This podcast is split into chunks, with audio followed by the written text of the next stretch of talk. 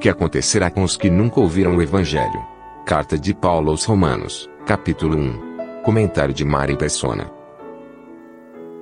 Então ele foi viver nessa, nessa tribo, eu vou lembrar o nome do autor daqui a pouco. Ele foi viver nessa tribo e, e começou a aprender os costumes deles. E logo ele começou a pregar o evangelho e a rejeição foi completa. Ninguém queria saber do evangelho. Porque quando ele falou de Judas que traiu o Senhor, eles ficaram super alegres com Judas, ficaram fãs de Judas. Porque uma pessoa, né, na cultura dessa tribo, uma pessoa que conseguisse ganhar a confiança de, um, de outra, ao ponto de se aproximar e não, não ter mais reservas e nada, e depois traísse essa pessoa, ela era um herói. Porque assim eles aprendiam na cultura da tribo. Então começaram a celebrar Judas. Aí esse missionário não sabia mais o que fazer, porque ele, ele percebeu que os índios estavam ganhando a confiança dele. E já já ele, ele seria a vítima daqueles, daqueles Judas ali daquela tribo. Porque o herói para eles era aquele que conseguia ganhar a confiança de outro e, esfaquear pelas costas. Eles chamavam do, do porco preparado para o matadouro, engordado para o matadouro. Então ele começou a ficar desesperado, porque era ele, a mulher e um filho vivendo nessa tribo e esperando qualquer hora serem mortos. Até que um dia teve uma tribo inimiga que chegou em canoas, os guerreiros todos vestidos para a guerra, e pararam na margem da tribo, e os da tribo também se prepararam para a guerra, para lutar, todos se pintaram e pegaram arcos e flechas e tacapes e ficaram prontos para a luta. Mas aí o, o, o que, das canoas que chegaram, eles pegaram uma criança que estava na canoa e correram e entregaram para o chefe da tribo. Aí, quando o chefe da tribo fez isso, ele pegou uma criança da tribo e correu e entregou para o outro para o chefe da outra tribo, dos guerreiros. E quando isso aconteceu, virou a maior festa. Aí eles começaram a se abraçar, fizeram festa, mataram um porco, fizeram, fizeram uh, toda uma, uma festa lá para a tribo. E ele não entendeu nada. Ele falou: esses caras são inimigos a vida inteira, o que, que eles estão fazendo nessa festa toda? E aí explicaram para ele o seguinte: que eles tinham uma tradição que quando uma tribo entregasse um filho para outra tribo cuidar, era um sinal de paz. E enquanto esse filho vivesse na outra tribo, ele não poderia ser morto e nem a, outra tribo poderia atacar a primeira. E na, da mesma forma, vice-versa, né? Quando ele escutou isso, ele reuniu lá os, os, os chefes da tribo e explicou para eles, falou assim, olha, isso que vocês fizeram aqui é o que é o que Deus fez. Deus entregou seu filho para que vocês tivessem paz com Deus. Foi isso que Deus fez. Aí eles entenderam realmente o evangelho e aí, aí Judas passou a ser o pior dos criminosos na cabeça deles, porque se alguém traísse essa entrega do filho, era a pior pessoa que podia existir. Uma pessoa que fosse lá e machucasse, por exemplo, a criança que foi entregue para ser criada na, na, na, tribo inimiga, era, um, era um, é abominável. E aí eles começaram a entender o evangelho e aí começaram a se converter naquela tribo. Esse eh, Don Richardson é o nome do autor. Esse missionário depois escreveu um outro livro chamado Fator Melquisedeque, que é muito interessante, porque ele começou a pesquisar nas, nas tribos e nos povos de diversas, diversos países e diversas nações uh, lendas que eram praticamente lendas que expressavam o evangelho. E, e há muitos lugares onde há essas, essas lendas que, na realidade, era como se Deus tivesse permitido que eles conhecessem coisas que preparassem eles para serem evangelizados. Teve um outro missionário também na, na selva amazônica da Colômbia, que ele foi pregar evangelho para eles e não havia meio de chegar, né? não tinha como, como convencê-los e nada. Aí um dia ele viu que o chefe, o pajé lá da, da tribo, cortou uma bananeira, um tronco de bananeira. Quem já viu um tronco de bananeira, quando você corta, ele abre porque ele é, ele é na, na realidade, são muitas folhas, né? Juntas, ele vai crescendo, é um, um emaranhado de folhas. Quando cortou esse tronco, o tronco caiu no chão e abriu.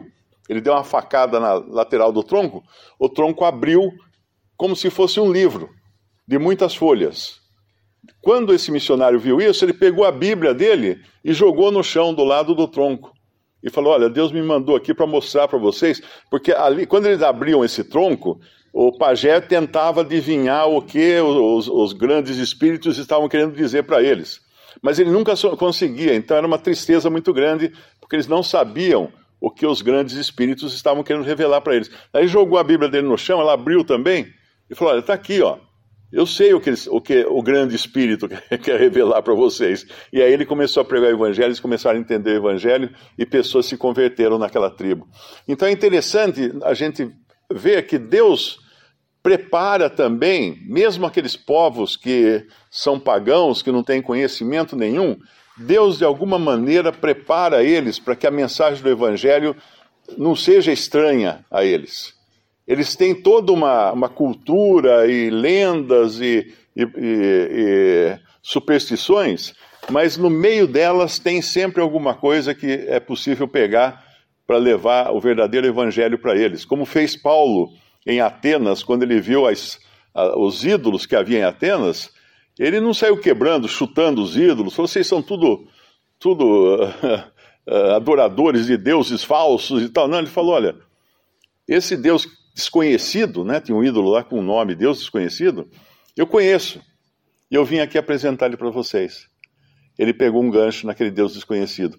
Então é, é, importante entender isso, que Deus não, não, não largou os homens à míngua, mas ele se revelou. E é claro que também nessas, nessas, eh, nesses povos pagãos, eles têm sempre, é interessante notar isso, eles se, sempre têm uma, um padrão de justiça e de bem que é inalcançável, está sempre acima da capacidade deles alcançarem. É como, como se Deus falasse: olha, é, é assim, vocês não vão conseguir. E aí sim, prepara, assim Deus prepara também esses povos para a graça. E aqui, quando ele fala da. Porquanto o que de Deus se pode conhecer, neles se manifesta porque Deus o manifestou.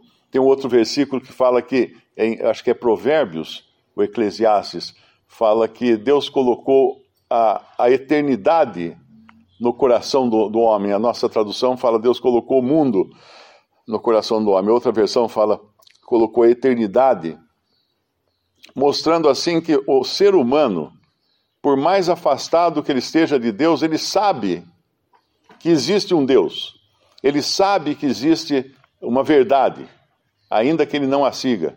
Por isso que não é, não é muito preocupante quando se leva o evangelho a um ateu, por exemplo. Ah, eu não creio em Deus. tá bom, você não crê, tá, tá ok. Mas escuta isso aqui, ó. E pá, pá, pá. Eu me lembro uma vez almoçando num, num restaurante macrobiótico lá em São Paulo. Tinha um, a gente almoçava em mesas, era uma tipo um restaurante coletivo, assim, né? Então eu, eu gostava de ir lá porque dava para sentar com mais gente e evangelizar. Então tinha um na minha frente, falou assim: Não, eu não, não creio, Deus não existe. Não sei. Falei: Tá bom, não existe, mas eh, suponha que existisse. Não, mas não existe. Não, mas oh, vamos supor, suponha que existisse. Suponha que existisse um Deus que vai julgar e condenar o pecador ao lago de fogo. Não, mas não existe. Não, mas suponha. E suponha que esse Deus de amor enviou seu filho ao mundo e tá, tá, tá, tá, tá. Então, de suposição em suposição, ele escutou o evangelho no final. Não ia sair dali e deixar esse rapaz sem escutar o evangelho. Ele escutou o evangelho. Então, suponha. Não, mas eu não. Suponha. Suponha, suponha, suponha, suponha. Fui até o fim e falei da cruz para ele. Então, todo, todo ser humano sabe ele vai chegar na casa dele, vai pôr a cabeça no travesseiro, por mais que ele negue a existência de Deus, que ele negue uh, a justiça de Deus, ele vai pôr a cabeça no travesseiro e ele vai sentir uh, alguma coisa. Vai, lá no fundo do coração dele tem uma falta, tem um vazio do tamanho de Deus. Eu me lembro também um, um rapaz aqui em Limeira, que já morreu, inclusive, Eu fui uma vez uh, na casa dele, ele era filho do, do meu padrinho de batismo católico, né?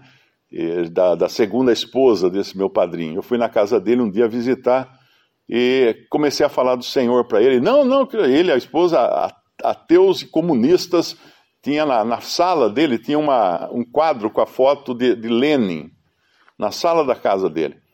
Não, porque não tem, porque não tem, porque não tem. Aí na hora de ir embora eu falei assim: ó, agora você vai fazer o seguinte: antes de dormir, ajoelha do lado da sua cama e pede a Deus para mostrar se ele realmente existe. Não, não, não vou fazer isso, não. Então, você tem medo de, de, de realmente ele se revelar para você, e aí você tem que admitir. Você tem que admitir. Na verdade, ele tinha medo de, de ter que admitir que Deus existia. Então é importante nós nunca perdermos a esperança e achar, achando que, que, que o homem não tem essa, no fundo do seu coração, esse anseio. E não tem, de alguma forma, um conhecimento, não só da existência de Deus, mas que Deus proveu também uma forma de escape, uma salvação. Isso é, é um conforto para nós sabermos, porque daí, aí nós, a gente não se desespera, né? Às vezes as pessoas me perguntam, é, mas minha avó morreu, mas não sei se ela creu. Olha, quanto tempo leva uma pessoa crer? É um segundo. Em um segundo a pessoa pode crer em Cristo Jesus. Eu me lembro de um tio que, que morreu, irmão da minha mãe, e foi assim devasso a vida inteira, né? Aí no, no leito de morte já, ele confessou para a mulher dele, né, tudo que ele fez, e estava muito desesperado, muito preocupado. Aí minha mãe falou, falava para ele assim: chama por Jesus, chama por Jesus. Ele morreu falando assim: Jesus, Jesus, Jesus. Agora eu pergunto: esse homem nunca leu a Bíblia na vida, ele nunca conheceu um versículo da Bíblia, ele só pediu socorro a Jesus na hora da morte. Deus vai rejeitar isso? Você, ah, não, você não fez teologia, você, você não estudou, você não leu, você não orou a vida inteira. Não. Ele clamou, foi como o, o malfeitor na cruz: Senhor, lembra-te de mim quando entrares no teu reino. Mais nada precisou. Não precisou mais nada ali. Só esse, esse clamor por socorro foi suficiente para ele receber palavras né, que nem ele esperava, porque ele esperava entrar no reino. E o Senhor falou: Hoje estarás comigo no paraíso. O primeiro, o primeiro redimido a entrar no paraíso já sabendo que, que ele morreria, né? E Cristo em seguida morreria também, e, mas deixando ele com essa certeza de que eles se encontrariam.